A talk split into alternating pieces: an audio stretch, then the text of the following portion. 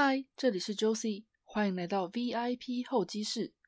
VIP 候机室这个节目主要是在专访自己人生道路上找到理想生活，或正朝着自己理想目标前进的人，希望给正在收听这个节目的你传递受访者的正向思维、心路历程以及勇气，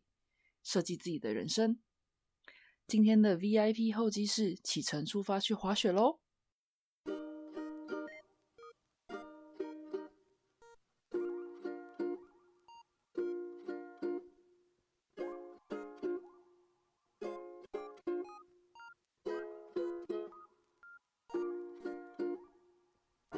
你的心目中，什么叫安稳的生活呢？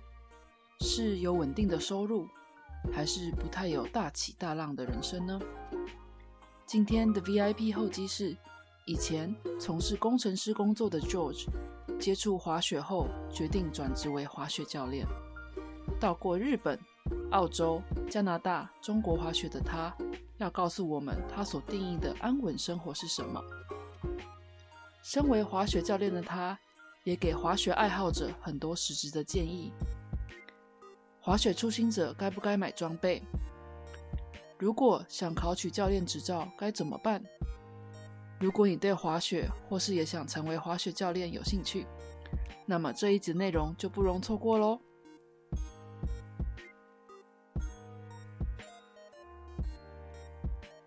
哎，我就很期待跟你录这个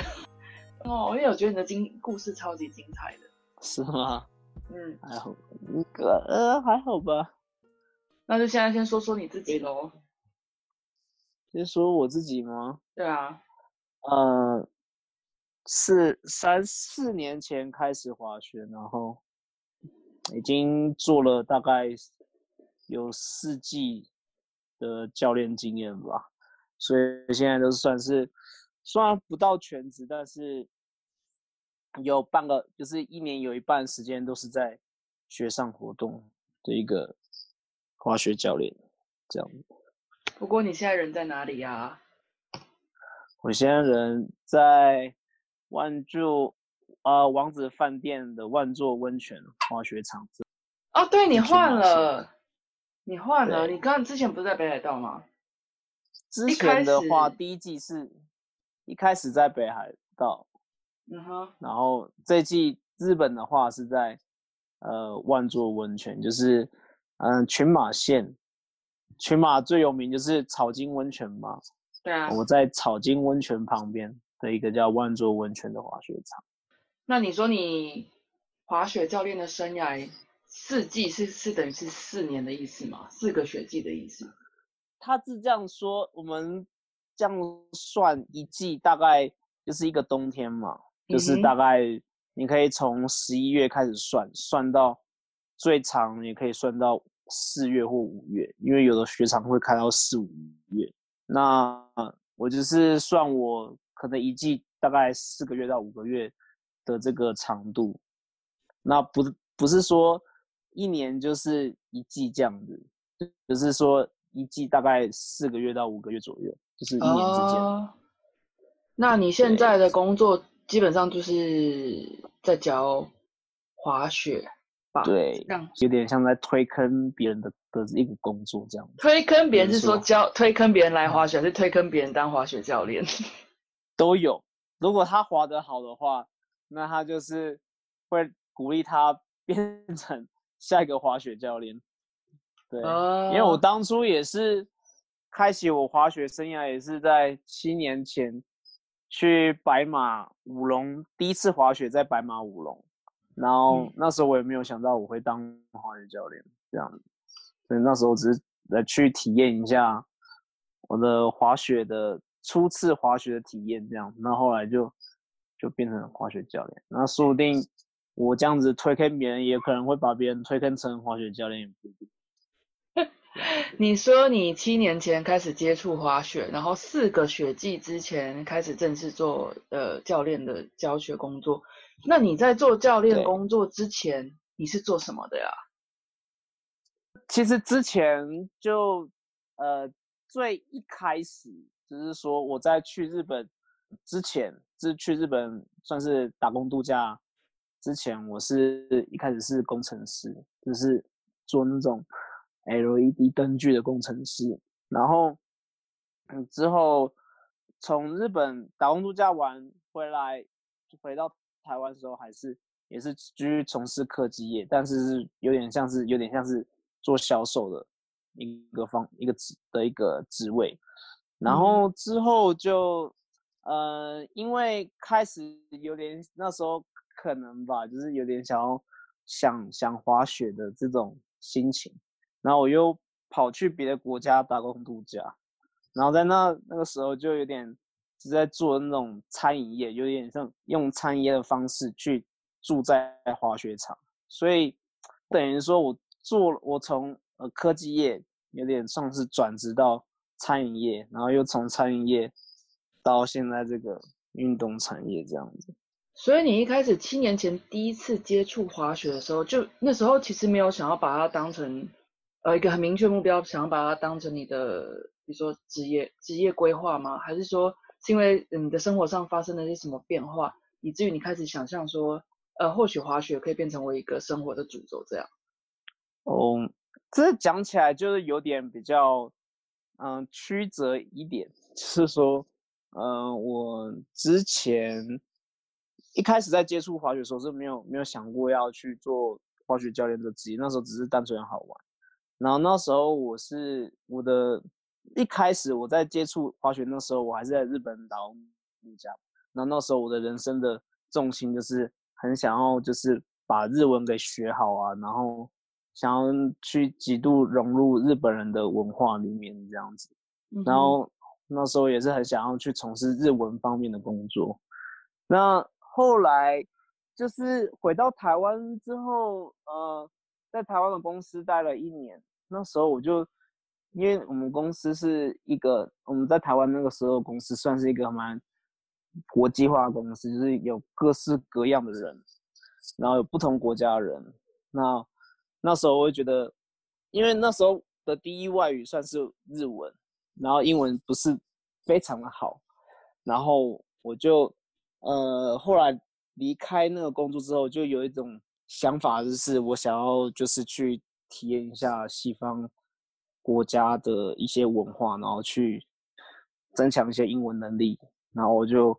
跑去澳洲，因为去了澳洲之后，我就另外一个机会可以去滑雪场工作。那在那个滑雪场工作之后，我才开始就是觉得，呃，滑滑雪之后，然后那时候就疯狂，就有点像疯狂爱上。那我就开始觉得说，好像我可以去做个教一名教练这样子。嗯，契机。所以是因为你想要看看更多的体验，更多的文化，更多的世界，所以才想说，哎，那或许我可以活用滑雪这个技能这样子。或许那时候就有点这种感觉，说好像。是有点感觉，不知道是这种那时候想法有点肤浅一点，就是说，哎，好像我可以就是透过滑雪的方式，然后又可以去别的国家走走看看，然后可以把这个当做是一个借口嘛，就是。可是当初是为什么会有一个平稳的工作，你却想要我我我明白那种想要看别的文化、体验别的文化、别的世界的心理，可是你也可以选择，比如说放假的时候请个长假，或是过年的时候。去体验体验就行了。为什么会转变的那么大？就是说，直接就是呃放弃这个产业，然后去变成一个滑雪以中为中心的职业规划这样。OK，嗯，可能因为我觉得之前我在虽然我的职业是呃最开始科技业，然后其实也蛮稳定的。其实如果要做一些呃，就是，比如说，不管是工程师、工程方面，或者是销售方面的话，都是算 OK 又稳定薪水。因为那时候我有一个想法，是我可以去去澳洲，然后后来在澳洲又又去可以有一个选择是去做滑雪教练的一个职业。那那时候我就觉得说，呃，如果我不去做这件事情的话，我以后呃过了十年、二十年。等到我四五十岁的时候，我会不会去后悔没有去做这样的选择？我这样问我，其实就是一个想法，想要冲冲看就对了。对，就是想要冲冲看，只是说，呃，如果不做的话，会不会就是会后悔很久 这样子？那下那下定这个决心想要转换的，需要什么呃心理心里面上面的准备吗？跟克服的点，比如说你刚刚自己也提到说这是个很稳定的工作，那你忽然没错是要追寻你的心去做这件事情，但是一定有一些附加条件，比如说你稳定的工作就没了，那你的之后会变成怎么样？你也会有个不安的感觉。那这边的话，心里面的转折跟实际上你会做什么准备去克服这些问题？嗯。其实我那个时候并没有去做太大的这种心情转换，而是反而是我很兴奋，以一个很兴奋的心情说：“啊，我终于找到我想要去做的事情。”因为我之前的工作啊，都是算是说，呃，可以就是来糊口，就是说可以养活自己，然后又不会说很讨厌的一个方式去。进行这样一个工作，但我当我找到这个方向的时候，我是非常非常兴奋的，是呃义无反顾想要投入这里面，倒是没有去去考虑到后面那么多，因为那时候我想说，我那时候一直在找寻的一个方向是，呃什么样的一样的事情可以让我专注在上面，然后我可以一直做它，即便在工作外的时间。我还是会持续着去做这件事情，然后不会去不会感到感觉到疲累，然后专心在这这个项目上面。那我觉得那就是我可以去一心一意去追求的事情，这样子。嗯，你可以分享一下，就是你因为滑雪，你决定要做滑雪这件事情之后，你去了哪些地方滑雪，然后有什么觉得有趣的事情，或是哪些？各个地方滑雪不太一样的地方。OK，这个话，呃，我去过，嗯，一开，呃，我去过澳洲，就是，呃，一开始我就是在这边学会，呃，我的就是 snowboarding，就是单板滑雪是在澳洲，又在也有在日本滑过雪，日本的 Niseko 二世谷还有。呃，白马，就是这两个都是还蛮有名的地方。对，一个在北海道，一个在长野。然后另外一个是，呃，后来我去加拿大那边工作一年，然后在那边的滑雪场，就是在在那边滑雪场工作一年，就在那个加拿大的落基山脉的 Banff 小镇那边的一个叫 Lake Louise 的雪场，那边风景超美，就是。让我每一季都还想再回去滑雪这样子，因为真的太漂亮。去年的话，我在中国的东北哈尔滨，还有吉林那边的滑雪场，那个就是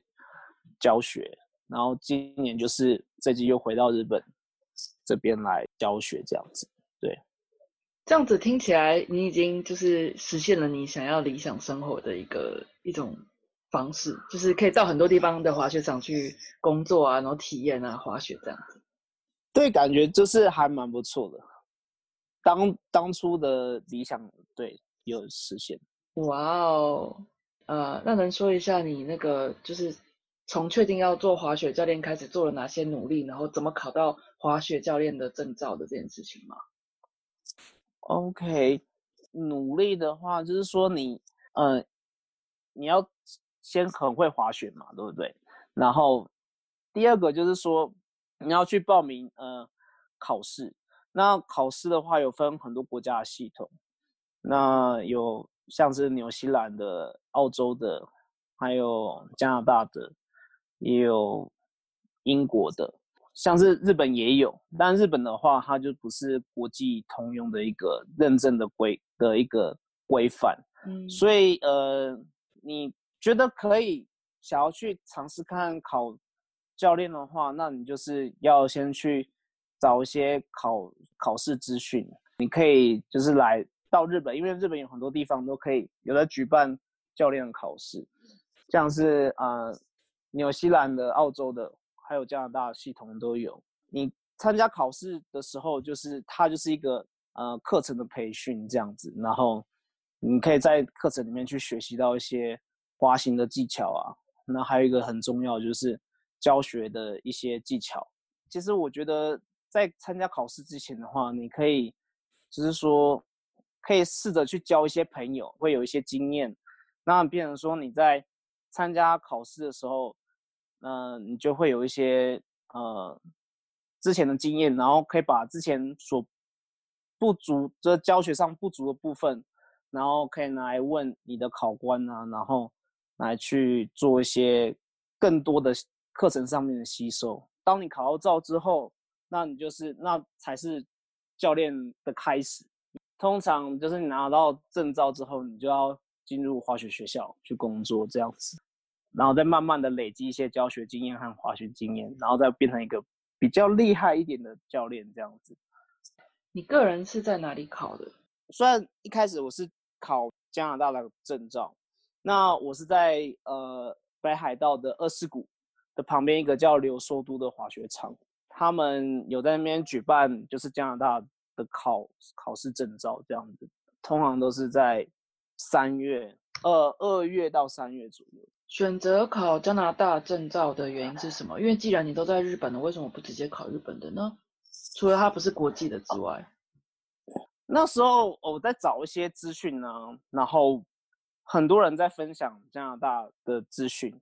呃，看到这些资讯之后，我就有做一些功课，讲说是加加拿大是国际证照之外，然后有蛮多人分享一些心得的，那我就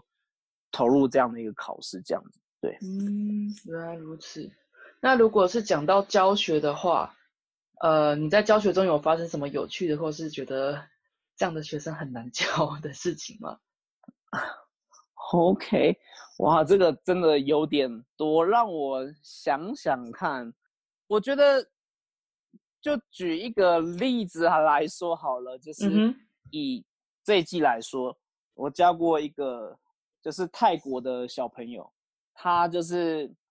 他很有趣，他是一第一天他就是学 ski，他父母说他之前有经验学过，然后这个小朋友大概是六岁左右吧。他就很很臭屁，就说呃，老师你你教现在教的这些我都我都 OK，我都都会滑了。然后他说我要我要上去最上面，我要从上面滑下来。然后我就说你不行，你现在还还没办法把那个就是刹车做得很好。那你从上面滑下来的话，那你就挺不住。对，然后我说你要做一个。很好看的披萨就是三角形，三角形的一个形状，然后我们都称它为披萨的一个姿势去做刹车。不知道为什么这个小朋友就是一直披萨做不好，然后他又一直很在跳针的说：“老师，我想要上去。”然后又一直我就一直跟着跳针说：“你不能上去，你要把这个披萨做好。”那那遇到这种就是小孩子啊，就是。或是一些自认为已经已经请教练了，但是就觉得我不是完全从零开始的这种，也大人也好，那这边的话，教练会怎么去劝他们？这个的话，我就会用一些方式让他们知难而退，让他从比较，就是说，呃，刚才的坡度不够不够陡嘛，他觉得嗯 OK，然后我就请他再往上爬，就是说，如果他。下他没办法完全刹住，而去有点像是失控的情况下的话，嗯，他自己也会怕，然后他就知道说，OK，那我必须要把这个给做好，他就会听教练的话。然后如果他可以从边，呃，从比较高的地方再滑下来都是 OK 没问题的话，那很好，我就会就会大家做一些比较新的一个动作，比如说像是转弯啊之类。我觉得确认他 OK 之后，我才会。把学生带上去这样子，嗯，因为滑雪这项运动是算是极限运动吧，是它有它的危险性在。那我想要问一下，就是 George 的话，如果是针对一些呃喜欢滑雪的人，就是可能就是有没有什么滑雪需要宣导的事情？OK，首先我必须要很重要的一件事情就是。你要学滑雪，你是初学者的话，你一定要请教练。嗯，就是因为就举我的例子来说好了，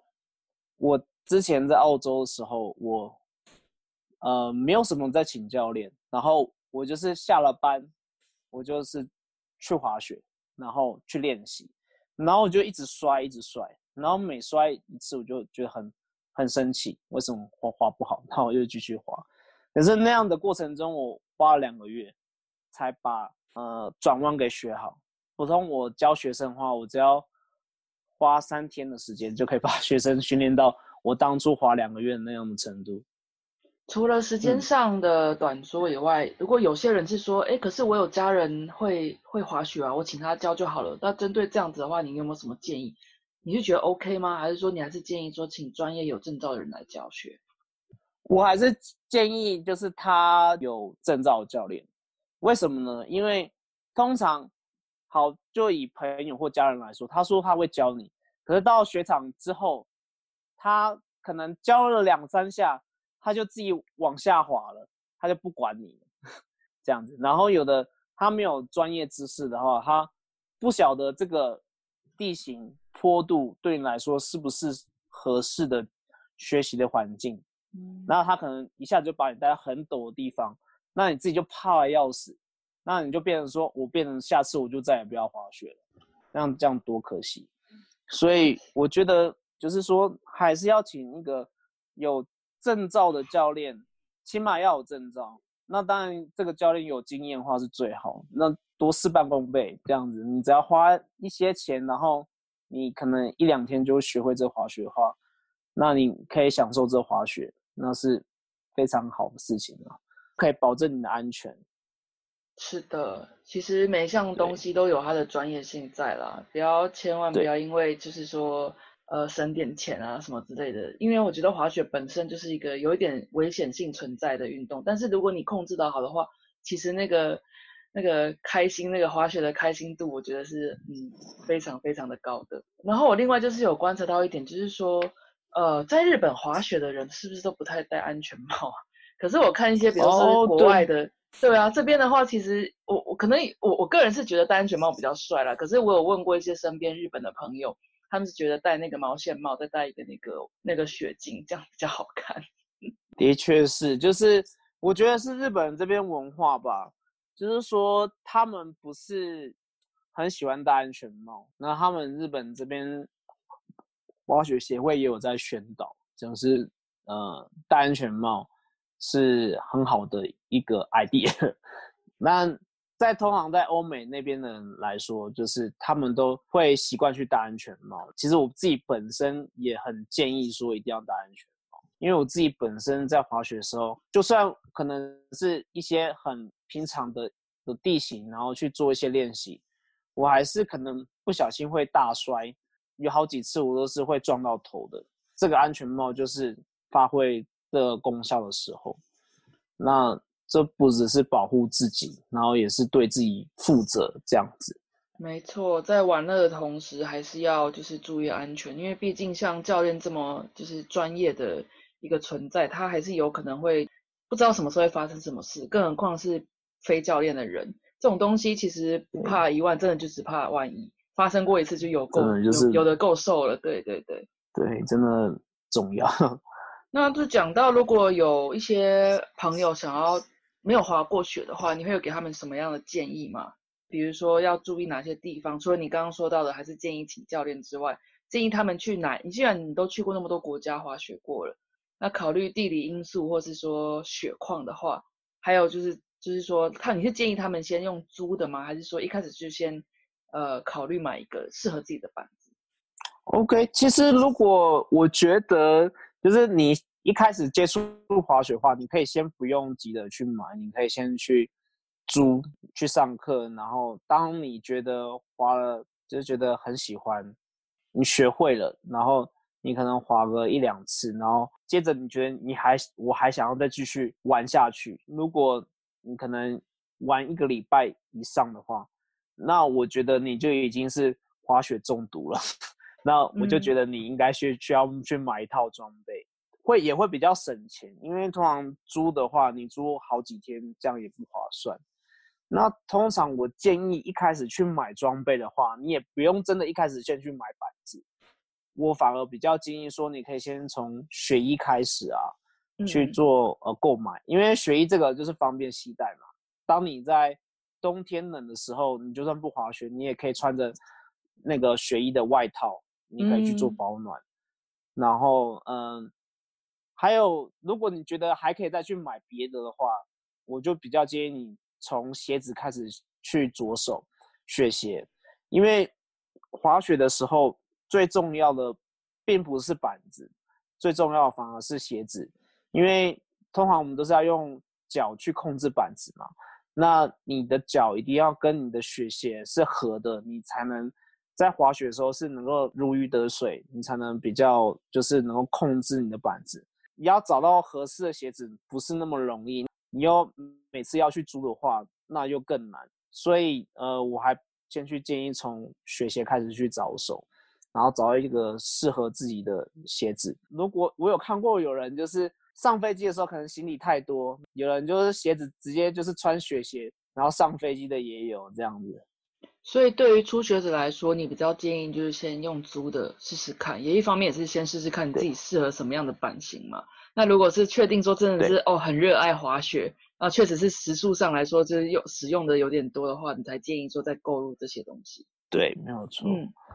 那对于就是 George 的工作方式，我想应该就是以雪季为。忙碌的季节，就是想要了解，就是说，呃，你这样现在以教滑雪为生的这个工作来说，你怎么分配一天的时间？OK，其实就跟一般的工作没有什么太大差别，只是说我们在开始工作之前，我们其他空余时间我们都会去做一些语言的学习啦，就是说。因为本身在做教练这块，英文还蛮重要的。因为嗯，有很多，比如说像一些国家，很多国家都是英语系国家，然后你要去接触到很多客人，都是来自各国的客人。那即便是现在在日本教学也是。对我，像我今天的学生就是马来西亚的学生，他虽然会讲华语，那我还是得跟用英文跟他沟通。语言就变得蛮重要的，对。你大概每天都几点上班呢？我大概呃，通常都是从八点开始上班，教学教到几点？教学我们应该说八点开始上班，然后教学是十点开始教学，所以八点到十点这之间的话，我们有一些时间可以。当然，我们要先去。跟前台确确认一下，我们今天有没有课程，就是有没有课程有人报名我们指明我的课，嗯，然后呃确认完之后，我就会先去去滑做滑些滑雪训练，然后顺便去看一下今天的雪况，因为雪况每天都不一样，可能当天风很大，然后或者是当天就是呃雪雪面很 icy，就是很冰面。那这个都是有助于你在课程要怎么去选择场地，来有助于教学的一个很重要的一个依据。所以，我们通常都会在课程开始之前，都会先去确认一下雪况和场地，和做一些训练和热身。通常都教学到几点？一般来讲的话，都是呃一堂课，就是早上一堂课就是两个小时，就说从十点到十二点这样子，然后中间就吃饭嘛。下午的话就是另外一堂课，嗯，对，就是说，呃，大概从一点或一点半开始，两在两个小时这样子，然后到三点半结束。那之后就自己的时间了。对，之后就自己的时间，学语言啊，或者去就是开心的滑这样。对，就是开心的滑，只是开心的滑完之后，可能呃雪场通我们这边的雪场都是四点半。或五点关这样，所以我们可以开心的滑滑到五点，雪场关了之后，我们就可以回家，晚上就有自己的时间。嗯，学语言啊，或是哦，这样的生活很不错哎，还蛮多的。而且通常在雪雪山的一个环境下，就是教练们大家都都很喜欢呃开 party 啊，就是说。哦，之前在加拿大也是，欧洲也是，就是喝酒这样子。对，所以通常我们 snowboarder 就是都是一个，就是说呃，snowboarding 之外，其他就是喝酒 这样。有啊，因为我认识你的那一年，不是也去找你去白去去白马村找你滑雪嘛？然后好像也是晚上都在 pub。对，就是这样子。所以这就是那个算是比较 Australian 的一个生活 style，可是其实每个地方都差不多了。那如果讲到假日的话，你肯定也是跟滑雪为伍吧？休假日，其实要看那个当时的情的心情情况。当然我会会去滑，如果那时候那天的雪况很好的话。然后如果我可能呃已经上了好几天课，那我觉得很累的话，我会决定说我今天就不滑雪，我就好好的就是 rest，可能去采买啊，去超市买东西，然后或者是就是在家里放松一下这样子。我很好奇的是，在滑雪场教学跟生活的话，除了呃滑雪场之外，那边还有别的娱乐吗？我们这边的话，我们我们这边的滑雪场比较冷清一点。我们这边虽然温泉很有名，但是我们没有像草金或者是像是有些地方像野泽啊有那种温泉街，我们没有。我们滑完雪就只能回。回我们自己的宿舍，然后自己开 party，这样这样也很好啊。去娱乐，对，去娱乐。有一点，还有一点就是这边温泉就是很很棒，你晚上就是有很长时间可以去泡温泉，这样。其实这样子的简单生活我还蛮羡慕的，在你想要的记忆方面，就有一个很可以专心去磨你的那个技能的一个环境。然后也有那个开 party 的娱乐啊，其实我觉得还蛮简单的啦，还挺不错的感觉。对啊，是蛮不错，就是跟之前的那个生活，以前我在上班的时候，嗯，办公室里面生活就是很很不一样。不一样。然后之前对。那我想问的就是，George，呃，这四个雪季都在各个滑雪场工作，有没有什么是让你快乐的事情在工作方面？我觉得。很快乐的事情就是说，我可以，嗯，认识到很多，呃，不一样来自各个国家的人，然后我可以从他们的身上，因为通常我们都会认识，然后在生活在一起，都会彼此分享自己的生活，那还有一些就是人生的一些观念，就是一些事情啊，文化。你会觉得说可以从这些人学到很多不一样的东西，这倒是真的耶。嗯，因为我自己也是滑雪认识了很多人，包含 George，你也是我就是在网络上算是搭讪到的滑雪的认识的人。对，然后哎哦，其实就是其实就是那时候我就很想滑雪嘛，然后刚好在网络上就是问说呃这个这个时期，然后我会去这个地方有没有人在，然后刚好你就说你在，然后我就去买了车票什么就去。继续就雪场认亲，我觉得我其实雪场认亲，对我其实就是呃，因为滑雪认识了很多朋友，然后包含去年就是有我我有请教练教我滑雪，然后也是跟教练就是呃在中午吃饭的时候开始在聊人生，就觉得哎会滑雪人都很酷，都是很好的人，会滑雪都有自己的人生观这样子。没错，我觉得如果你要交到好朋友的话，开始滑雪真的是一个很不错的开始。就是你现在生活是这样，那近期或是长期来说，你有没有什么想要改变或是挑战的事情？嗯，现在我最想要改变就是我想要转成全职。全职对我来说什么意义呢？就是说，变成说我夏天的话，我就也是在做滑雪的工作。因为过去这几年，因为我自己本身的教练等级还有经验问题，我一直没有。机会就是去呃南半球，像纽西兰、澳洲这个地方去工作。对我来说，最大的挑战就是，呃，我能够就是今年的夏天，然后去南半球的雪场工作。在那之前，我就必须要去提升自己的经验，还有还有我的滑雪等级嘛。那这也是我过去这几年一直在努力的方向，就是说。不断让自己的呃滑行的能力提升，然后拿到比较高一些的等级证照啊，今年去挑战看看能不能到呃南半球雪场应征上他们那边的教练职位这样子。所以是打算把原本只有冬季能够从事的工作，也把它弄到就是夏季，就适合就等于是说南半球夏季是滑雪的季节，这样把它弄成一个十二个月的工作这样子，对。对，但也不到十二个月了，就是说，当然就是说，可能季节中会有一些 season of 的时间，但可能就是一两个月而已，这样。对于心中有一些，因为你刚刚在一开始的时候有提到说，呃，你其实是比较义无反顾的，你对于安稳的工作就比较。没那么多热忱，但是你很快就决定说，我就是想要试试看滑雪这条路。你也没想太多。那我想要请问的是，说你对于这种心中有迷惑，但是有点不太敢踏出那一步去尝试，或是他已经确定他想要走这条路，但是还是有很多顾虑的人，一些什么样的建议？我是觉得，呃，你先问一下自己，呃，这个是不是你真的很喜欢去做的事情？你可以花点时间，就是。你不用太着急，就是说你可能要花点时间去确认一下，这是不是你终其一生想要去追求的一个职业。因为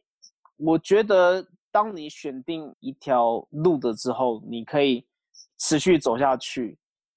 那我觉得那反而是对你来说是一个很稳定的一件事情。嗯，反而是说，如果你呃可能东做一一件一个工作，东西做一件工作。可能做几年之后，你还不晓得我自己喜欢是，我自己想要做的事情是什么的话，那反而，呃，是有点不稳定的状况。那我觉得反而是你找到你喜欢的事情，你一直做下去的话，你就可以把这个东西变成是你的专业，而且是你最专精的一件事情，然后可能会从这个业界里面变成顶尖的人才，那反而是一件很好的。而且还是你自己喜欢做的事情，不是很两全其美嘛？对不对？这个观点我还蛮喜欢的，因为你在你心中所谓的稳定，是指找到自己喜欢的的事情。但是一般人世俗中的稳定是啊，我这个月收入有没有是固定的啊那种。但是我觉得你这个方面是比较比较走向一个长期来说顾及生活面，然后还有心里面层面，喜欢这件事情才可以持续长久的做下去。这样没错。那最后想要问 George，就是说滑雪对你来说是什么？滑雪对我来说是一个可以心洗涤心灵的一件事情，因为其实我觉得像运动，其他运动也是啦，只是说，呃，医学都有证明说，像是跑步，嗯，甚至连滑雪这件运动，它可以，呃，呃，就是说分泌很多那种脑脑吗啡嘛。我不知道我怎么讲，让你开心的那种，让你开心的一个内分泌物。这又就是为什么有人滑雪之后他就上瘾了，他就感觉好像吸吸了大麻一样，这样子，就是因为这个运动它可以让你开心，然后所以它对我的意义来说，我就是可以借由这个运动，然后来让自己开心。然后我现在教投入教学这个。这个行业，我是可以去帮助别人，去能够来感受滑雪是一件很很开心的一件事情。滑雪大使，滑雪大使。对啊，听到这个 podcast，有人想要更了解你，询问有关于想要把滑雪当做职业，或甚至于是想要请你教学的话，有什么地方可以找到你呢？OK，呃，其实我有一个就是呃 Facebook 的专业，然后。我的那个专业的名字，呃，叫温老师的滑雪教室。温老师的滑雪教室，对对，就是要特别注明一下，就是那个温啊，有两个写法，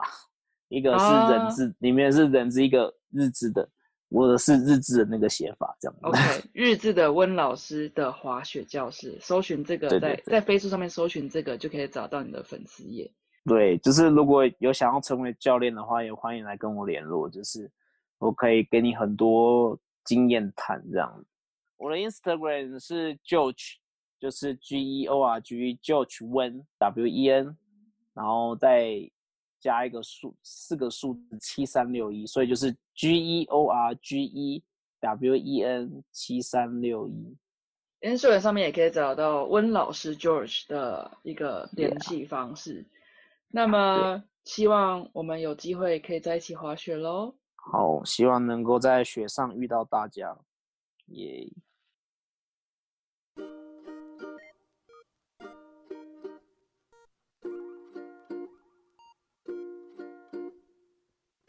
天的访谈你还喜欢吗？每个人都想找到一生喜欢而且想做的事情，却往往因为要顾及生活而将这件事情的优先顺位排到比较后面。访谈中，George 告诉我们，不需要着急，但是要积极的寻找会让自己开心的事。如同一次滑雪的经验中，他体验到滑雪带给他的快乐以及重要性。于是将滑雪变成工作，与生活结合。George 身体力行告诉我们，找到喜欢的事，持续做下去，或许才是一种比较理想的稳定状态。欢迎你到 Facebook 搜寻温老师的滑雪教室，即可找到 George 的粉丝页，或是 Instagram 搜寻账号 G E O R G E W E N。七三六一即可跟 George 预约请教滑雪教练课，或是成为滑雪教练的方法哦。关于这个频道的意见以及反馈，也欢迎你到我的 Instagram Josie 候机室里留言，账号是 Hi 点 Miss Josie，H I 点 M I S S J O S I E，或者寄 email 到我的信箱，一样是 Hi 点 Miss Josie 小老鼠 Gmail.com。如果你喜欢这一集的内容，希望你可以在你收听的平台订阅、评分以及留言，告诉我你喜欢的地方或是我需要改进的地方。最后，谢谢你听到这里，能用我的声音陪伴你是我的荣幸。那我们下次再见喽。